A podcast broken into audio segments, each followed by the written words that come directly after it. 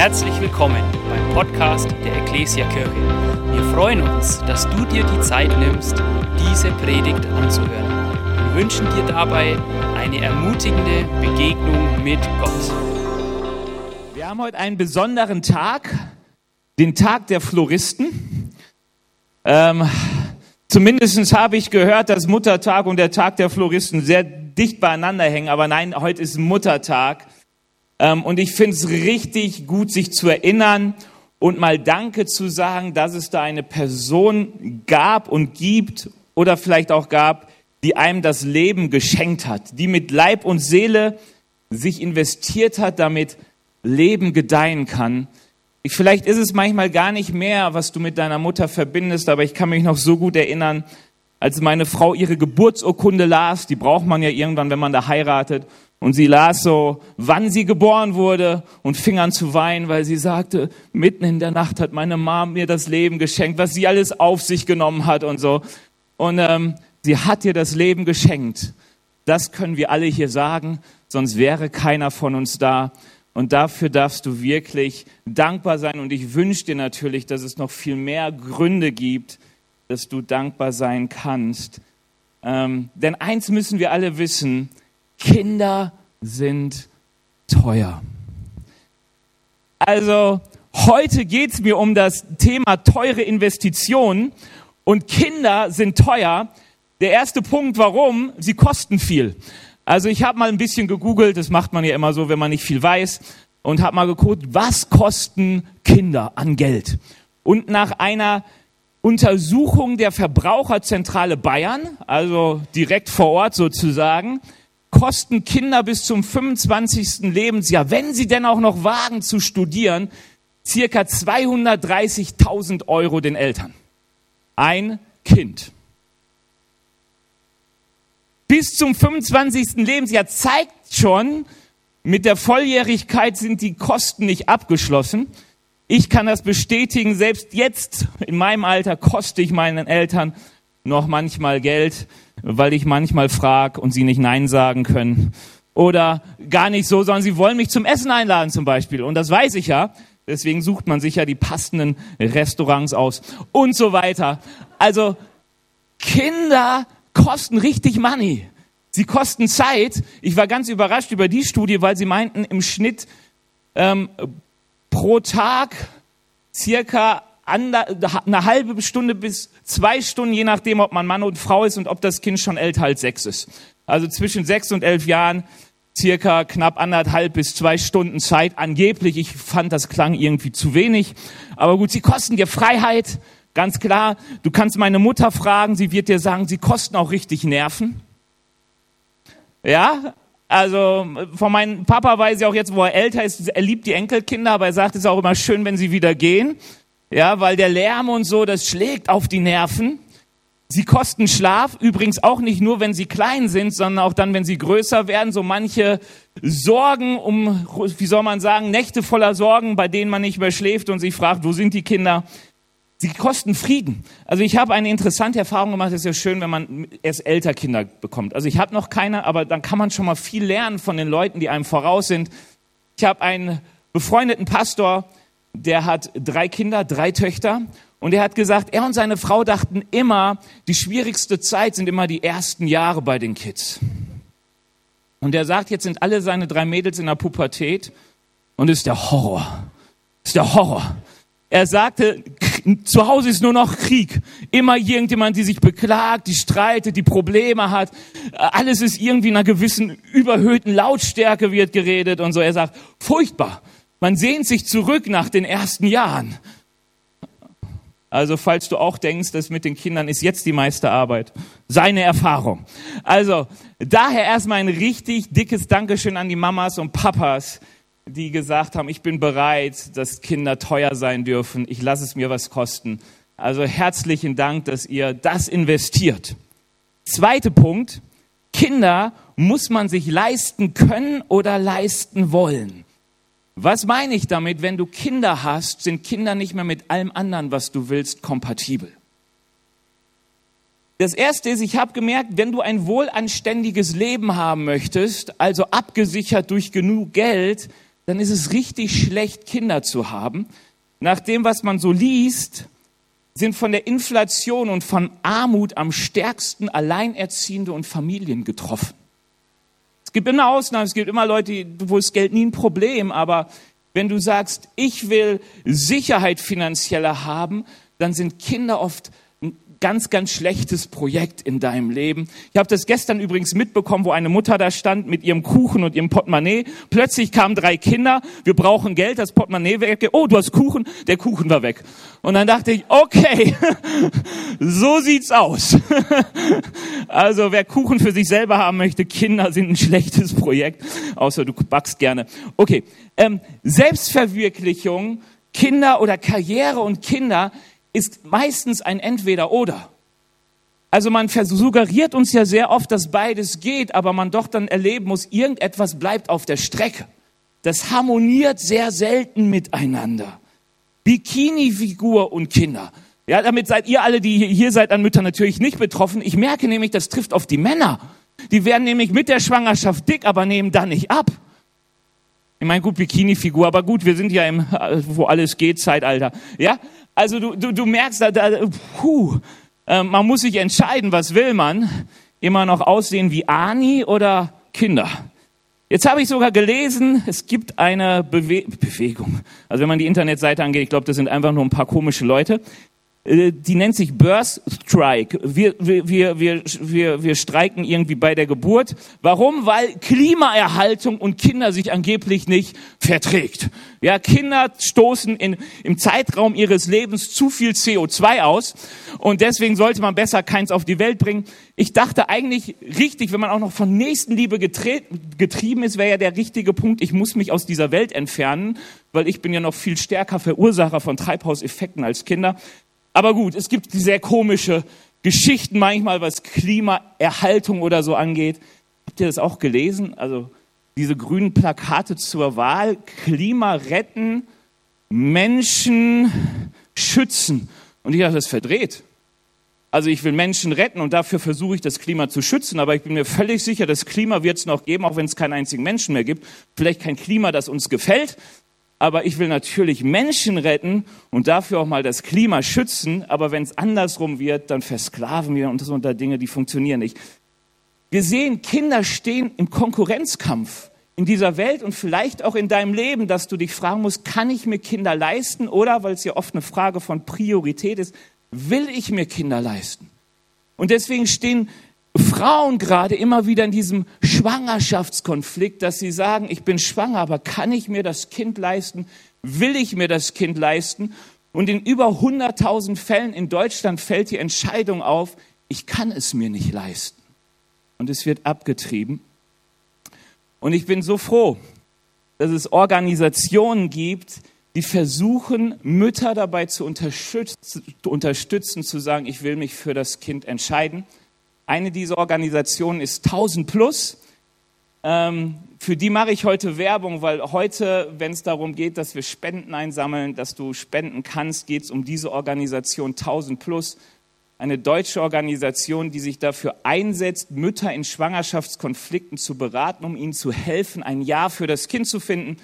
Letztes Jahr haben sie über 50.000 Mütter beraten in Schwangerschaftskonflikten. Über 60 Prozent der Kinder haben, äh, Mütter haben sich für das Kind entschieden. Die haben einen richtig coolen Spenderkreis, weil dieser Spenderkreis immer so Aktionen macht, dass er sagt, hey, wenn so und so viel Spenden eingehen, wir verdoppeln. Und auch diesen, im Mai läuft wieder diese Aktion. Sie sagen, wenn für die Projekte, für die Sie sammeln, bis 300.000 Euro werden Sie diesen Betrag verdoppeln und für Frauen und Mütter in die Ukraine geben. Also Ende letzten Jahres haben sie gesagt, bis zu einer Million Euro. Wenn die Leute eine Million spenden, tun wir noch eine Million drauf. Ich dachte, das ist ein cooler Spenderkreis, der da, also so Großspender, die sagen, ich kann richtig Dinge bauen. Ähm, und es ist so schön, das zu sehen, dass man helfen kann dabei, sich für diese, äh, für ein Kind zu entscheiden. Und ich möchte Dank sagen an alle Mamas und auch Papas, aber es trifft ja ganz oft tatsächlich die Mamas, die am Ende dieses Kind im Bauch haben und sich entscheiden müssen, dass ihr ein Ja dazu habt und vielleicht manchmal auch euch zu diesem Ja gequält habt, aber am Ende doch ein, Welt, ein Kind zur Welt gebracht habt. Kinder sind teuer Dazu gehört auch der dritte Punkt, nämlich sie geben viel zurück. Also wer so ein bisschen manchmal noch altes Zeugs liest mit alter Sprache, der weiß, teuer hat ja eine doppelte Bedeutung. Also es das heißt ja nicht nur, dass etwas viel kostet, sondern dass es auch einen hohen Wert hat. Du bist mir lieb und teuer. Du bist mir lieb und wertvoll. Kinder sind eine wertvolle Investition. So würde ich gerne diesen Punkt verstanden haben, wenn es darum geht, eine teure Investition. Gutes hat seinen Preis. Wissen wir ja. Ja, das kostet aber viel. Ja, aber es ist es auch wert. Genau. Und das soll sagen, in Kinder zu investieren ist wertvoll. Es gibt ein englisches Sprichwort. Das habe ich meiner Frau vorgelesen und sie meinte, Benny, du musst richtig viel üben für die Predigt. Dann habe ich gedacht, ich, ich schreibe euch das Englische hin und lese nur meine deutsche Übersetzung. Kinder sind wie Schwämme, sie absorbieren all deine Kraft und lassen dich schlaff zurück. Aber knuddel sie und du bekommst alles zurück.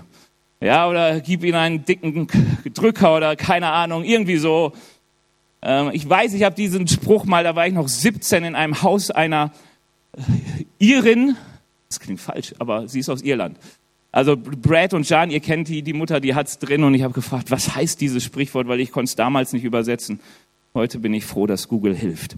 Ähm, aber es ist so wichtig, die Investition in Kinder, die Kosten, die sie haben, lohnen sich, weil sie geben es zurück. Warum weiß ich das?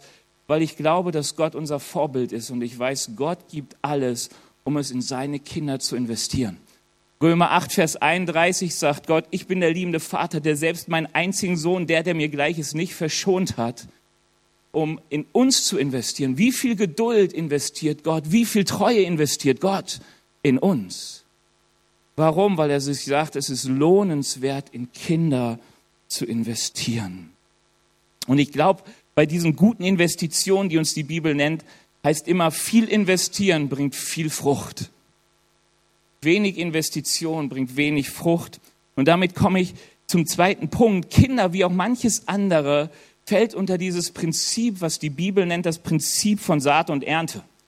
Oder die Bibel sagt viel zum Thema Saat und Ernte. Saat und Ernte ist ein richtig schönes Bild. Warum? Weil wir kennen, also ich denke immer sofort an den Bauern, auch noch so in ursprünglichen Zeiten der sein Feld beackert mit seiner Hake. Vielleicht denke ich auch an meine Mutter, die im Garten ist, ich weiß es nicht. Äh, und dann kommt die Samentüte und es wird reingestreut, dann wird gegossen und dann passiert erstmal gar nichts. Wird ab und zu gegossen, man hofft, dass es nicht mehr wieder kalt wird und keine Ahnung. Aber irgendwann kommt so ein grünes Pflänzchen raus. Ich habe meiner Nachbarin mal gesagt, hey, ich helfe dir, ich rupf gerade Unkraut, ich mache es auch bei dir. Und irgendwann kam sie schreien raus, das ist kein Unkraut. Ähm, es war halt noch so ein kleines Pflänzchen, äh, aber es sah für mich aus wie Unkraut in dem Zustand. Ähm, also, aber irgendwann, es war gut gemeint, oder aber wie so oft gut gemeint ist, das Gegenteil von gut gemacht. Aber gut. Ähm, aber irgendwann mit Geduld und wenn man nicht dran reißt, weil man denkt, muss schneller wachsen, bringen Dinge Frucht.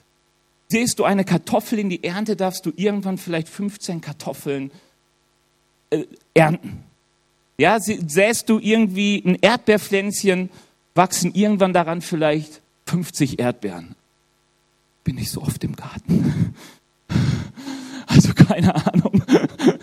ähm, aber was ich, was, ich, was ich sagen will, Saat und Ernte, da, damit hängen ein paar Sachen zusammen. Das erste ist, es verursacht erstmal nur Kosten. Also bei Getreide richtig schön zu sehen, wenn du viel Getreide hast, kannst du davon Brot backen, aber der Bauer muss sagen, ich kann nicht von allem Brot backen, ich muss wieder was säen, damit ich was zu ernten habe. Ansonsten ist beim nächsten Mal Schluss mit lustig. Es braucht Vertrauen und Geduld. Warum? Weil zwischen Saat und Ernte immer Zeit vergeht, in der ich immer noch investieren muss, gießen muss, Geduld haben muss, ringen muss, beten muss, dass das Wetter hält und ganz, ganz viel Vertrauen haben muss. Das gilt auch schon bei dem, bei dem Aussehen, dass ich sage, ich glaube daran, dass aus dem Brot, das ich jetzt in die Erde sähe, irgendwann mehr Brot entsteht. Und als letztes Punkt, es zahlt sich aus. Im normalerweise zahlen sich die Investitionen aus, aber es bleibt uns ja gar nichts anderes übrig. Wenn ein Bauer sagt, hey, es ist ein Risiko, vielleicht kommt da nichts bei rum, wir säen einfach nicht mehr, dann ist wirklich problematisch. Und dann sind wir auch alle davon betroffen. Und die Bibel sagt uns, es gibt diese teuren Investitionen nach dem Prinzip von Saat und Erde. Es ist richtig wichtig, dass du Wertvolles in etwas investierst und vertraust darauf und Geduld hast, dass mit der Zeit da wirklich eine Frucht, gute Frucht durch entsteht. Und die Bibel ähm, nennt uns so viele Beispiele. Sie sagt zum Beispiel, höre auf Gott. Und das ist ja manchmal kein Problem, wenn Gott genauso denkt wie ich zu dem Moment. Aber es mag ein Problem sein, wenn Gott anders denkt. Ja, wenn er zum Beispiel sagt, hey, vertrau mir, vergeben ist wichtiger, als am Zorn an der Verletzung festzuhalten. Und dann musst du eine Saat geben, nämlich dass du sagst, ich gebe meinen Zorn auf und es fühlt sich nicht gut an. Weil du fragst dich, wer wird mir denn Gerechtigkeit verschaffen, wenn ich wenigstens nicht immer wieder sage, da hat mich jemand verletzt. Aber die Bibel sagt, gib es in die Erde und du wirst merken, es hat eine gute Frucht, es macht dich frei, es bringt Leben vor dir hervor. Die Bibel sagt uns mehr als alles, was man sonst bewahrt, behüte dein Herz. Der, der beste Punkt, um ganz viel zu investieren, ist in dein Herz. Wir sind oft anders, wir investieren sehr, sehr viel in unser Äußeres, damit jeder wenigstens denkt, es geht uns gut. Ja, die sagt, hat keinen Wert. Hat keinen Wert, geht schneller, aber bringt nicht wirklich Leben, sondern es macht dich echt fertig. Ähm, und so gibt es verschiedene Punkte, haben wir übrigens auch in unserer deutschen Sprache. Ehrlichkeit. Wer hat am längsten, Ehrlichkeit zahlt sich aus, wer hat am längsten, also, das heißt, ehrlich zu sein ist in der Situation nicht immer das Leichteste, aber es hilft dir. Wenn du dich nicht immer wieder neu erinnern musst, wem habe ich denn noch mal was gesagt? Auch, also mit der Ehrlichkeit ist ganz wichtig, wenn man älter wird, sonst fliegt man dauernd auf. Ähm, ich möchte nur so für die, die es interessiert, die Bibel setzt diesem Prinzip von Saat und Ernte ein anderes Prinzip entgegen, nämlich das Prinzip der Sünde. Weil das, das Prinzip der Sünde ist immer, dass die Dinge sagen, es kostet wenig, du musst nicht viel investieren. Eigentlich ist es schon da, ist doch, ähm, es verspricht schnelle und sichere Gewinne. Es geht doch. Du kannst alles haben, mach doch dieses und am Ende verlierst du aber alles.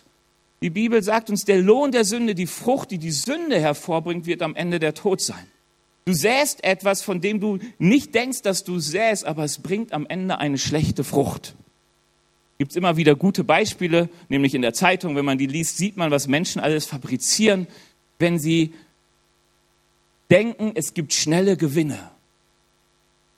Aber es ist nur mal so eine Klammer, deswegen habe ich es nur 2a genannt, dass man so ein bisschen mal im biblischen Kontext anordnen kann.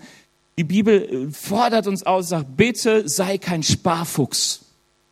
Ja, wenn du ein Sparfuchs bist, wirst du damit immer ein Problem haben, weil du denkst, was kostet mich möglichst wenig? Ach so, das geht auch viel leichter, dann mache ich es mal so statt jemanden zu vergeben, kann ich ihn ja auch erschießen, dann ist das Problem auch gelöst oder keine Ahnung was. Also es, es, es hört sich jetzt erstmal blöd an, aber ich weiß, wie oft wir uns selbst betrügen, weil wir denken, Gott, dein Wort ist mir viel zu hart, der Weg wirkt viel zu anstrengend, es muss doch eine Abkürzung geben. Und du wirst immer eine Abkürzung finden, sie bringt dich nur nicht ans Ziel. Sie bringt dich nur nicht ans Ziel. Deswegen ist es so wichtig für uns eins zu wissen, wenn du Jesus lieb hast, investiere in etwas, was Qualität hat. Lass dir teures teuer sein, sei kein Sparfuchs. Amen. Und jetzt komme ich ähm, zum letzten Punkt, zum dritten Punkt, nämlich, dass Jesus am teuersten ist. Und zwar was die Investition, aber auch was den Gewinn angeht. Und wir möchten, ich möchte mit euch gerne dazu eine Bibelstelle lesen aus Lukas 14, Vers 25 bis 35. Ist richtig warm. Also ihr, ihr dürft mal eure Bibeln aufschlagen. Okay. Ihr denkt immer, es gibt die digitale Variante. Gibt's auch. Also ähm, ich habe die Folie mitgebracht für den Bibeltext.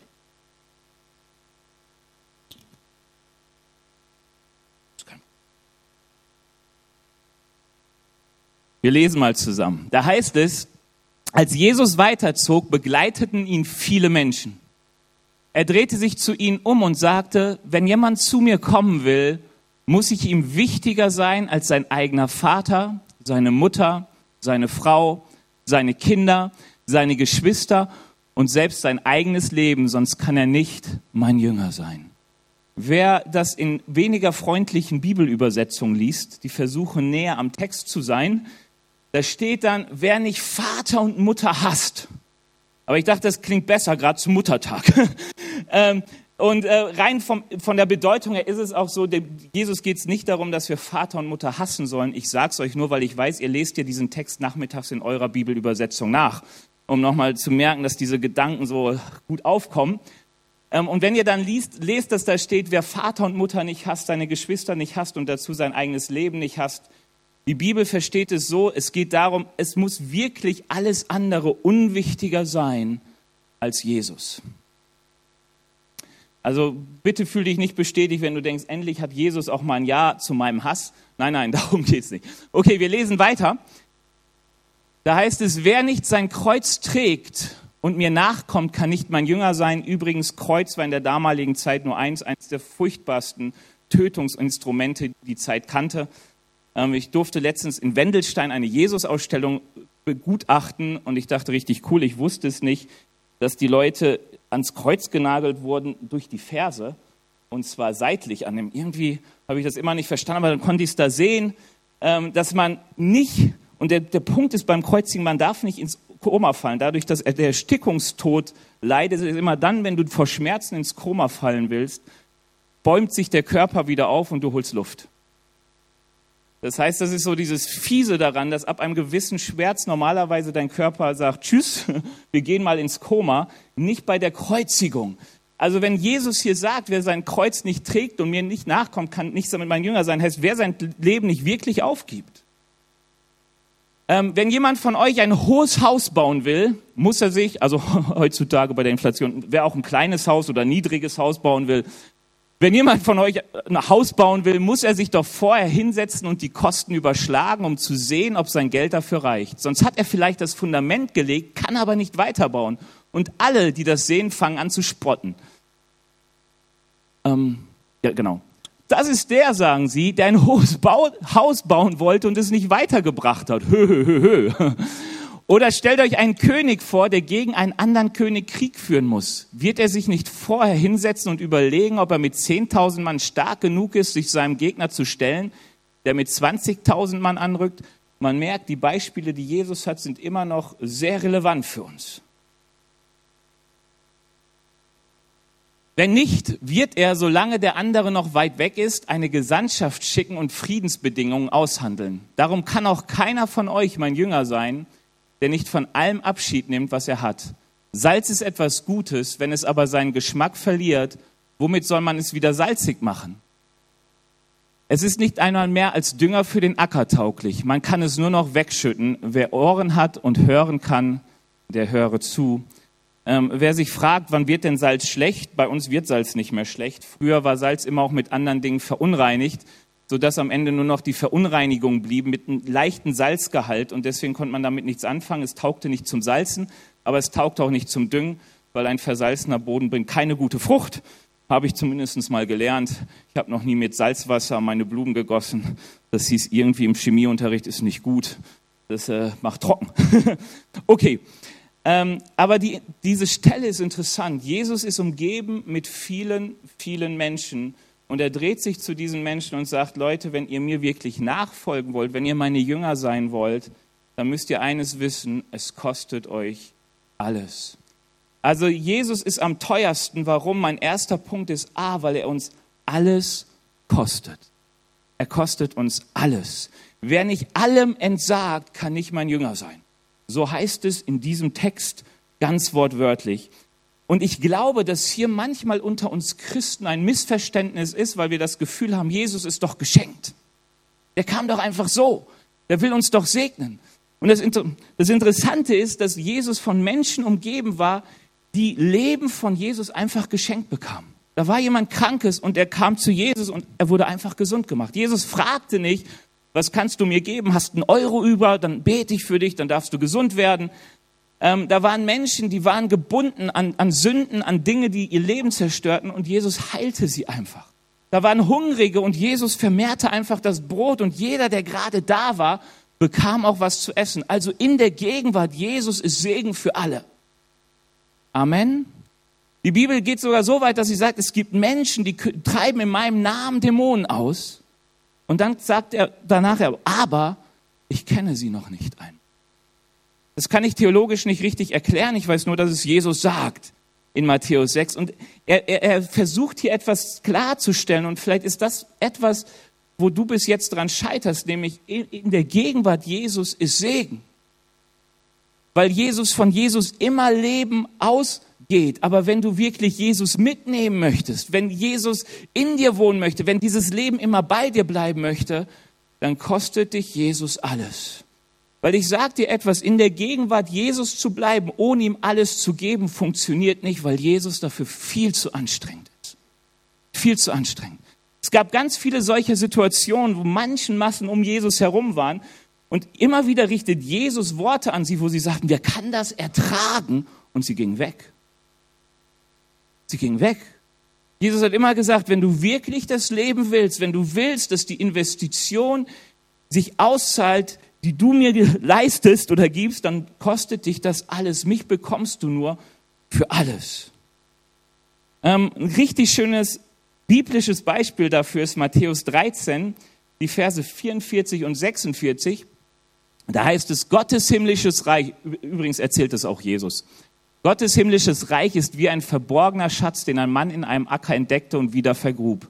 In seiner Freude verkauft er sein gesamtes Hab und Gut und kaufte dafür den Acker mit dem Schatz. Mit Gottes himmlischem Reich ist es auch wie mit einem Kaufmann, der auf der Suche nach kostbaren Perlen war. Als er eine von unschätzbarem Wert entdeckte, verkaufte er alles, was er hatte und kaufte dafür die Perle. Was dabei auffällt ist, du weißt gar nicht, wie viel der Kaufmann einnahm beim Verkaufen, aber es kostet ihm alles. Der, der den Schatz fand, es kostet ihm immer alles. Also es ist gar nicht wichtig, wie viel du hast oder wie wenig du hast, aber Jesus kostet dich alles von dem, was du hast. Es kostet dich alles. Ähm, das ist, was, was, was Jesus sagt, wenn er sagt, willst du mein Jünger sein, sagt er, ich möchte, dass dein Wille zu meinem Willen wird. Oder umgekehrt, mein Wille dein Wille wird. Mein Wille dein Wille wird. So rum. ja, er sagt, hey, deine Wünsche, dein Wille ich will die haben. Sie gehören mir. Ähm, und das Interessante ist, deine Wünsche, all diese Sachen, was dich ausmacht, wo wir manchmal zu Jesus kommen und sagen, Jesus, du bist doch der, der alles kann. Hilf mir doch dabei, meinen Willen zu verwirklichen, meine Wünsche zu verwirklichen. All das und Jesus sagt, das geht nicht. Weil segnen kann ich nur da, wo du mir alles in meine Hände legst. Weil Segen ist nur in meiner Gegenwart und ich nehme dich gerne mit. Aber dafür musst du mir alles anvertrauen. Alles anvertrauen. Das drückt übrigens Taufe aus. Warum sagt die Bibel, wer sich für mich entscheidet, der soll sich taufen lassen, weil Taufe etwas sagt, nämlich alles, was mir etwas bedeutet, mein ganzes Leben, gebe ich in den Tod. Gebe ich in die Hand Gottes, gebe ich in Jesus Hände. Er darf nun bestimmen, wie die Ressourcen meines Lebens einzusetzen sind. Er darf bestimmen, wie ich mein Leben lebe. Ich lebe es nun für ihn. Deswegen nennt sich Paulus Sklave Christi, weil er sagt, ich habe mich zum Sklaven Jesu gemacht, ganz freiwillig. Weil ich glaube, dass Jesus das Beste für mich will, aber dafür muss ich mich ihm zu 100 Prozent anvertrauen. Ich bin sein, ich bin nicht mehr mein. Es geht nur noch um ihn. Es ist voll interessant. Ellie und ich machen gerade ein, äh, ach, wie nennt sich das? So eine Eheandacht. Also so eine Andacht, 30 Tage über YouVersion für Ehepaare und die ist von Francis Chan. Ähm, und das Interessante ist, die ersten beiden Andachten war, Jesus ist Ehe nicht wichtig. Und ich dachte, hey, das ist mir jetzt erstmal neu, es ist doch wichtig. Und er sagte, ja, wichtig ist Gott auch in deiner Ehe. Das ist das Wichtige. Er sagt, egal ob Single oder nicht, egal um was es geht, Gott ist es wichtig, dass du mit dem, was dein Leben oder was euer Leben ist, mir dienst. Es gibt kein Selbstzweck-Ehe. Es gibt nur ein Zweck-Ehe, der auch da ist, Gott zu verherrlichen. Ich dachte, die Gedanken habe ich schon lange nicht mehr gehört in einem Ehekurs. Aber ich dachte, das stimmt. Es stimmt. Eigentlich geht es nicht um meine Ehe, es geht nicht um mein Leben, sondern es geht immer darum, wie kann ich mit dem, was ich habe und was Gott mir gegeben hat, auch mit meiner wunderbaren Frau, am Ende Gott verherrlichen. Wie kann er sichtbar werden durch uns? Also was Jesus möchte, er will die wichtigste und bedeutendste Person in deinem Leben sein. Das ist nur, wenn du ihm alles gibst. Also Jesus kostet dich alles. Lass dich nichts anderes irgendwie, wie soll ich sagen, glaub nichts anderes. Also was schon richtig ist, du kannst gesegnet werden, auch in der Nähe Jesu, aber dass es wirklich eine Investition wird, die sich am Ende auszahlt mit bleibendem Gewinn, kostet dich Jesus alles.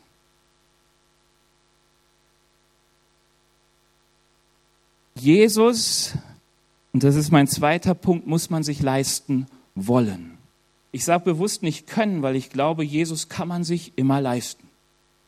Jesus muss man sich leisten wollen. Warum? Weil du merkst, bei dem Anspruch, den Jesus hat, was er kostet, geht nicht Jesus und. Es funktioniert nicht, dass du sagst, ach, weißt du, Jesus, ich, ich will deinen Willen und ich will auch meinen Willen. Ich will deine Wünsche und ich will auch meine Wünsche. Ich will deine Gerechtigkeit, ich will auch meine Gerechtigkeit. Ich will dein Reich bauen, aber ich will auch mein Reich bauen. Und du wirst sehen, das wird nicht funktionieren. Es steht immer im Konkurrenzkampf. Und Jesus sagt das ganz ehrlich. Er sagt, Leute, wenn ihr mir nachfolgt, macht das mal, geht einfach mal hin und überschlagt die Kosten, ob ihr das wirklich wollt. Wollt ihr das wirklich? Wollt ihr diesen Preis bezahlen? Bin ich es euch wert, dass ihr alles hingebt? Wenn nicht, dann werdet ihr merken, dass es irgendwie mitten auf der Strecke dieses Leben versandet und am Ende wird man zu einer Lachnummer und nicht zu etwas, das wirklich Frucht bringt und die Investition auch, dass die sich auszahlt, dass sich auszahlt, was ihr investiert habt. Und wenn ich das so lese und drüber nachdenke, denke ich, ist es nicht genau so oft so, man geht mit Jesus an und man gibt ihm doch nicht alles und unterwegs merkt man, dass das, was Jesus verspricht an überfließendem Leben, am Ende nicht rauskommt? Dass man eher manchmal frustriert mit Jesus ist, dass das Evangelium, die gute Nachricht in unserem eigenen Leben wie eine ziemlich schwächliche Nachricht aussieht?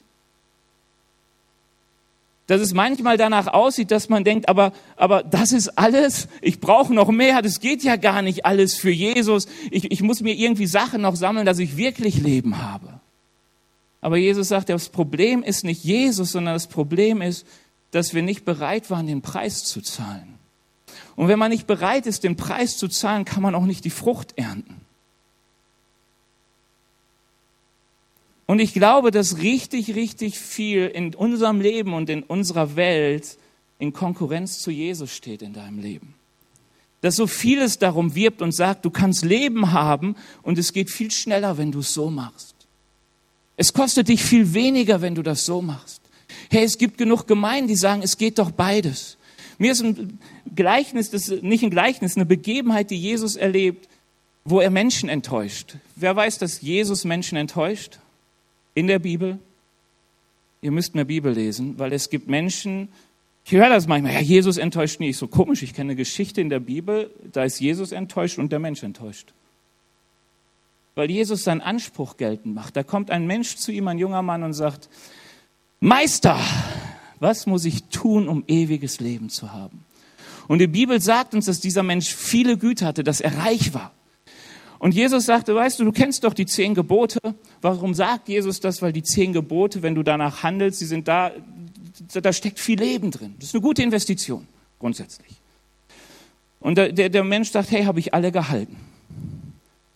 Wenn das jemand sagt, weiß man, ihm fehlt ein wenig Selbsterkenntnis. Und Jesus hilft ihm dabei, indem er sagt, du hast ein Gebot, nämlich gleich das erste. Das sagt er nicht. Ich glaube, das dachte sich Jesus. Jesus guckt ihn an und denkt, ich glaube, er dachte, aber es steht da nicht geschrieben. Das ist wichtig. Also lest immer nach, was ich sage, weil man erkennt nicht immer, wenn ich rede, was steht da nun wirklich und was nicht. Also da steht nicht, dass Jesus dachte, oh Mann, der junge Mann hat aber nicht Gott an höchster Stelle gesetzt. Das ist übrigens das erste Gebot. Du sollst keine anderen Götter haben, so mich lieben von ganzem Herzen und so. Und Jesus sagt diesem jungen Mann, weißt du was, eines fehlt dir noch. Eines fehlt dir noch. Nur eine Sache. Verkaufe alles und folge mir nach. Und ich glaube, heute in unserer Gemeinde wird das oft heißen, du bist reich, dir fehlt was zum Leben, gib einfach Geld in unsere Gemeinde und du wirst schon sehen und Jesus nachfolgen und es wird schon. Wir denken so oft, dass der Kompromiss funktioniert, weil wir immer noch denken, ja, wenn ich ein bisschen zurückhalte, ein bisschen eigene Sicherheit, ein bisschen profitiere von dem, was ist, dann wird da schon Leben raus entstehen. Aber Jesus ist in seinem Anspruch wie die Investition zu geschehen hat, damit sie wirklich die ganze Frucht bringt, so klar, so eindeutig, an so vielen Stellen. Ich könnte euch zutexten mit Bibelstellen aus dem Neuen Testament, die Jesus gesagt hat, die Paulus gesagt hat, die Petrus gesagt hat. Da geht es immer um dieses selbe Thema. Wenn du in Jesus investierst, du kriegst ihn nur, wenn du alles gibst. Ja, viele teure Investitionen können wir uns nie leisten, weil sie zu teuer für uns sind, oder? Ich habe mal von dem Mr. Bean gelesen, dass er einen Autounfall hatte mit seinem Ferrari. Und hat dann auch geschrieben, ja, er fährt auch die teuren Autos und es ging darum, zahlt die Versicherung oder zahlt sie nicht. Und die Versicherung hat gesagt, sie zahlt, weil der Schaden ist nur drei Millionen und das Auto ist fünf Millionen wert. Aber als er es gekauft hat, war es 680.000. Ich dachte, ist eine coole Investition, kann ich mir nicht leisten. Mir fehlen die 680.000. Falls sie jemand hat und sagt, ach Benny, komm, hier bin ich. Was will ich damit sagen? Es gibt viele teure Investitionen, die kannst du dir gar nicht leisten, auch wenn sie einen guten Gewinn ablegen. Jesus sagt, du kannst dich mir leisten, du kannst mich in dein Leben holen, aber es kostet dich alles. Und ich möchte dir wirklich Mut machen, auch heute, auch heute Morgen zu sagen, bin ich eigentlich einer, der mit Jesus irgendwie unterwegs ist oder bin ich wirklich ein Jünger, ein Nachfolger, der sagt, ich nehme mein Kreuz auf mich und alles, was ich habe, ist dein, Herr Jesus. Und meistens ist nicht das Entweder-Oder bei uns schwierig, sondern so oft ist es der Kompromiss, wo wir denken, es geht doch beides. Ich kann doch was zurückhalten. Es gibt mal irgendeinen klugen Menschen, der hat gesagt, der Kompromiss ist der Kompostmist, auf den der Teufel seine Gurken züchtet. Der Mensch lebt schon nicht mehr, also ist ein älteres Zitat. Aber ich dachte, es stimmt so oft. Es stimmt so oft, wenn wir bei Jesus Kompromisse machen, werden wir die Frucht nicht ernten, die er in unser Leben gibt.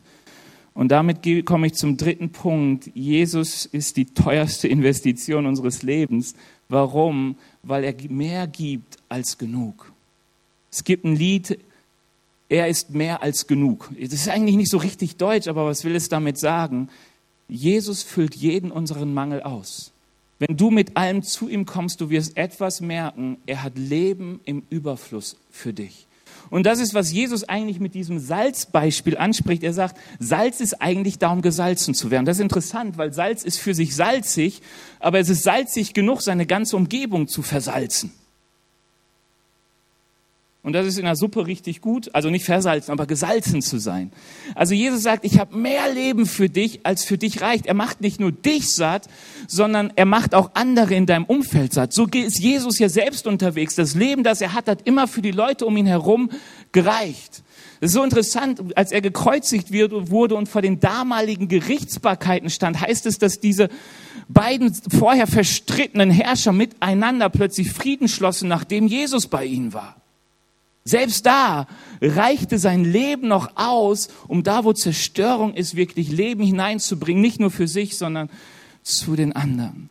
Jesus ist mehr als genug, weil er mehr als genug für uns hat. Er möchte unser Leben satt machen, so satt machen, dass es überfließend ist. Und ich merke etwas, dass da, wo wir zu Jesus kommen und sagen, Herr, du hast alles von mir. Und ich finde es so toll, Jesus nimmt nicht nur das Schlechte, sondern er nimmt auch das Gute. Oder er nimmt nicht nur das Gute, er nimmt auch das Schlechte. Wir dürfen kommen mit all unseren Wunden, mit all unseren Verletzten, mit unseren Reichtümern, mit unserer Gerechtigkeit, mit allem und sagen, Herr, es ist dein. Und Jesus kann damit etwas anfangen. Ich glaube, dass Muttertag ein sehr schmerzhafter Tag sein kann. Aus unterschiedlichsten Gründen. Vielleicht warst du nur kurz Mutter oder bist es nie richtig geworden. Ich kenne so viele Menschen, wenn ich, oder echt mehr als ich denke, wenn ich mit Menschen rede, die eine Abtreibung in ihrem Leben gemacht haben, aus unterschiedlichsten Gründen. Und irgendwann sehr, sehr, sehr bitter das bereuen. Es ist wieder so ein Punkt, wo du etwas merkst, ich habe einen Fehler gemacht, den kannst du nicht zurückholen. Aber er tut weh. Und Muttertag bringt eine Schande auf dich. Vielleicht fühlst du dich auch als schlechte Mutter und sagst, ich habe so versagt bei meinen Kindern. Oder deine Kinder geben dir sogar das Gefühl, dass du so versagt bei ihnen hast. Und ich glaube, fehlerlos erziehen kann keiner von uns. Das ist die gute Nachricht. Die noch bessere Nachricht ist, dass wir mit all unseren Fehlern zu Jesus kommen dürfen und sollen und er Heilung hineinbringt in unser Herz. Was heißt Heilung? Frieden erst einmal. dass die Selbstanklage verschwindet, die Anklage von außen nicht mehr wehtut, sondern du wirklich merkst, er hat meine Last getragen. Er bringt Heilung hinein. Vielleicht ist der Schmerz in dir, weil du nie eine Mutter hattest. Manchmal kombiniert sich das. Meine Mutter liest mehr Bücher als ich und sie sagt, sie hat mal eins gelesen. Da ging es um ein Kind, das abgetrieben wurde, aber die Abtreibung überlebte. Ähm, dann Aufwuchs gibt es ja immer wieder Geschichten zu. Jesus kennenlernte, Jesus ihr Herz so heilte, dass sie sagt, ich möchte meiner Mutter begegnen und ihr sagen, dass ich lieb habe. Und sie hat sie auf den Weg gemacht, nach Jahren sie gefunden. Und die Mutter hat ihr nur gesagt, ich wollte, dass du abgetrieben bist, daran hat sich nichts geändert. Kein Happy End, keine Hollywood-Geschichte. Aber sie schrieb danach dieses Buch und sagte, dass es sie nicht mehr so verletzte. Also sie, wie sie damit umging. Warum?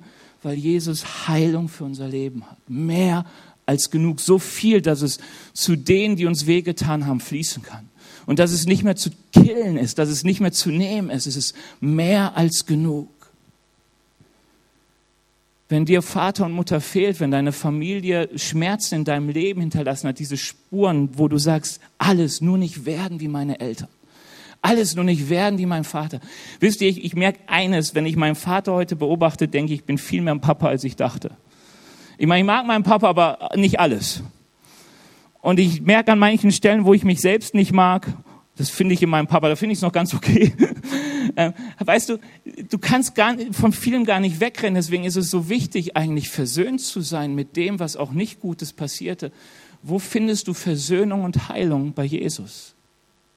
Er ist unser Vater. Die Bibel sagt, der einzige gute Vater, den es wirklich gibt. Und das meint er nicht zum Spaß, das ist echte Realität für Wunden in unserem Herzen, dass sie geheilt werden. Wenn du deine Eltern nie kennenlernen durftest, weil sie zu früh gestorben sind. Oder Elternteile. Und du merkst, da fehlt was. Also unsere Gesellschaft ist krank, wenn sie sagt, alle sind irgendwie ersetzbar. Nein, glaube ich nicht dran. Ich glaube, Vater, Mutter, das hat so Gott gesetzt, weil jeder hat seine Stärken und Schwächen, man ergänzt sich gegenseitig und wenn das nicht da ist, dann fehlt etwas. Wenn Scheidung hineinkam und etwas genommen wurde, dann fehlt etwas. Du kommst da gar nicht herum, dass es irgendwo Schmerzen gibt. Aber Heilung ist bei Gott. Heilung ist bei Gott.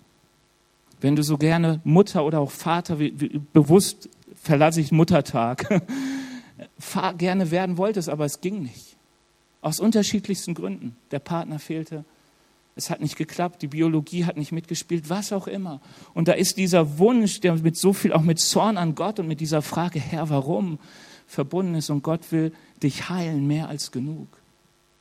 Er gibt mehr als genug, so viel, dass du diesen Schmerz begraben kannst und dich wieder in andere Menschen investieren kannst. Wisst ihr, ich merke immer, wenn ich Großeltern besuche, nicht nur meine, auch andere, dann denke ich immer, die haben, die Wände sind nur da, um Bilder aufzuhängen.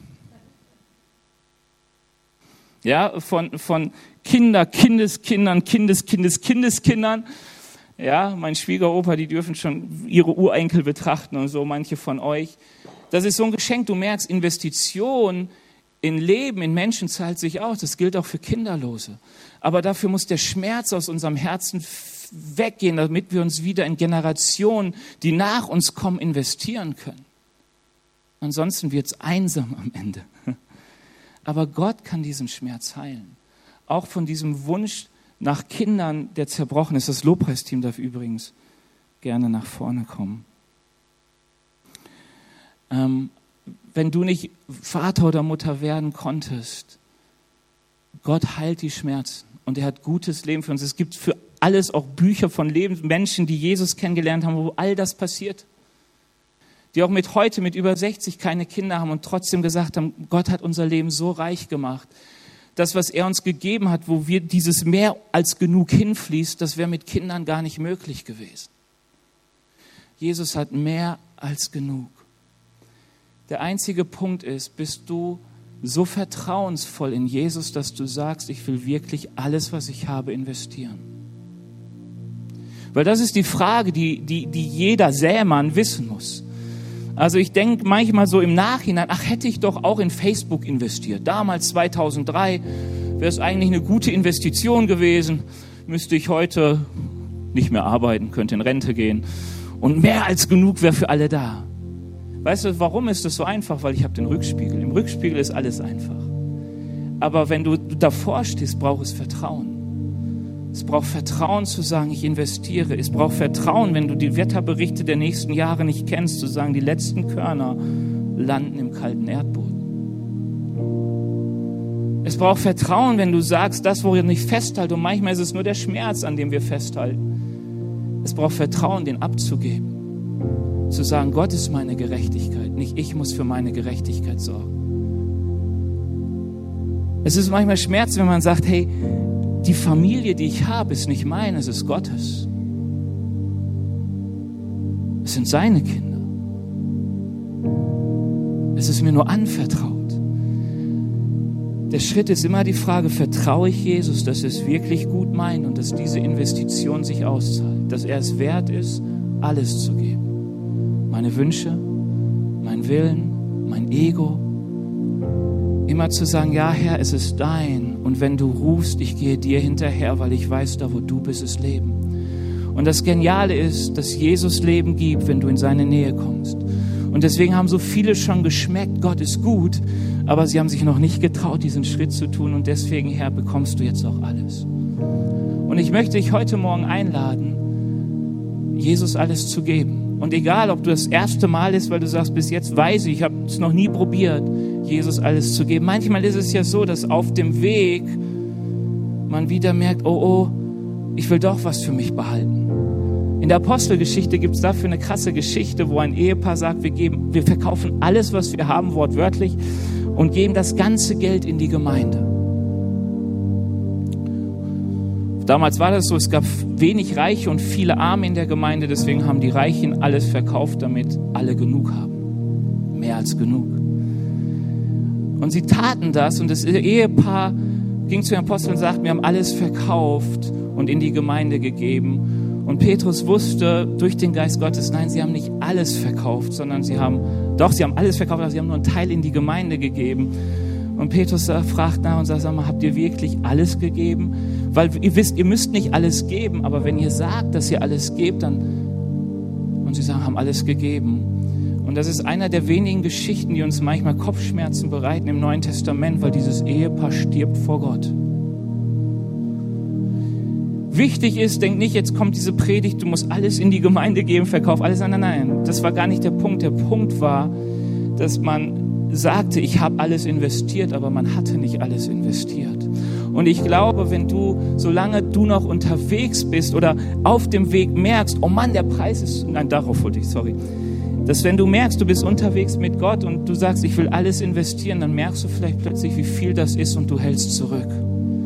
Und ich glaube, was mir diese Bibel sagt, das Zurückhalten von dem, was wichtig ist, dass es Gottes ist, bringt am, kommt am Ende, führt am Ende dazu, dass die gute Frucht nicht zu ernten ist. Es ist nicht mehr mehr als genug. Und wenn man lange mit Jesus unterwegs ist, ist es so eine große Gefahr oder kann es echt wahrscheinlich sein, dass man mal wieder Dinge zurückgezogen hat und gesagt hat, Herr, nicht alles, nicht alles. Und vielleicht bist du heute Morgen hier und merkst, es ist schon lange nicht mehr alles. Es ist immer so, dass man noch so ein bisschen am Rande steht und so ein bisschen Segen abbekommt, aber der Herr hat nicht alles. Aber der Herr hat uns berufen, Salz und Licht zu sein, dass mehr als genug da ist, dass wir diese Welt verändern durch den Jesus, der in uns ist, dass Jesus durch uns sichtbar wird. Und es geht nur mit, er bekommt alles. Und wir dürfen gerne mal aufstehen, weil ich mit uns beten möchte. Und ich möchte mit dir beten, wenn du sagst, ich habe mich Jesus noch nie anvertraut. Ich will es heute Morgen tun. Ich will mit dir beten, wenn du, wenn du merkst, hey, es gab diesen Punkt, da habe ich nicht mehr alles gelebt, sondern ich habe zurückgehalten. Und du wirst merken, es wird immer weniger. Und ich will für dich beten, wenn du sagst, hey, ich bin hier und ich bin so froh, ich habe alles, ich lebe alles. Paulus sagt mal, wer steht, der sehe zu, dass er nicht falle. Und ich weiß, welche Herausforderungen wir manchmal haben, wenn wir Jesus alles geben, dass es eine Saat ist, die wirklich teuer ist. Alle der damaligen Apostel sind einem Märtyrertod gestorben, bis auf einer. Es hat sie wirklich das Leben gekostet, aber sie ging mit Freude dem nach, weil sie sagten, mehr als genug. Mehr als genug. Herr Jesus, ich danke dir dafür, dass du mehr als genug hast. Herr Jesus, dass das Leben, das du gibst, ein Leben im Überfluss ist. Herr Jesus, dass von dir Heilung ausgeht, die so reich und so voller Fülle ist, dass nicht nur wir heil werden, sondern diese Heilung von uns in unser Umfeld hineinfließen darf. Herr Jesus, danke, dass du dem, der zu dir kommst, um dir alles zu geben, nicht von der Kante stößt, sondern Herr, dass du ihn wirklich in deine Arme schließt. Herr, und wir stehen hier. Herr, und du kennst unsere Herzen und du kennst unser Leben. Herr, du weißt genau, ob wir dir alles gegeben haben oder zurückhalten. Herr Jesus, du kennst unsere Ängste. Herr, du kennst die Kämpfe in unserem Herzen. Heiliger Geist, ich bitte dich, dass du jetzt das tust, was in deinem Wort steht, dass du an unsere Herzenstüren klopfst. Herr Jesus, dass du an unsere Herzenstüren klopfst. Herr, dass wir wieder dein Rufen vernehmen, das uns in deine Nachfolge ruft. Heiliger Geist, danke, dass du diesen Raum hier einnimmst für dich. Und ich lade dich einfach ein, wenn du in deinem Herzen merkst, Jesus ist da. Also das Anklopfen meint, er ruft und sagt, hey, gib mir alles. Und manchmal spricht er vielleicht konkrete Punkte an, wo du merkst, oh Mann, eigentlich hat er alles, aber noch nicht mein Bankkonto. Eigentlich hat er alles, aber da sind noch Freundschaften in meinem Leben, die sind nicht gut. Dann gib du ihm die Antwort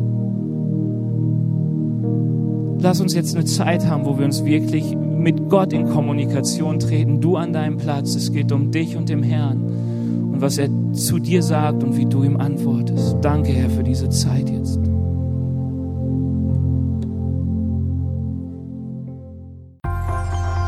Wir hoffen, dass dir diese Predigt gefallen hat und dich in deinem Leben mit Gott stärkt.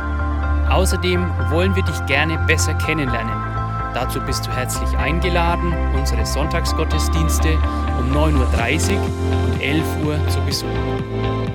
Schau doch mal auf www.ecclesia-rot.de vorbei oder auf den sozialen Medien unter Ecclesia Rot.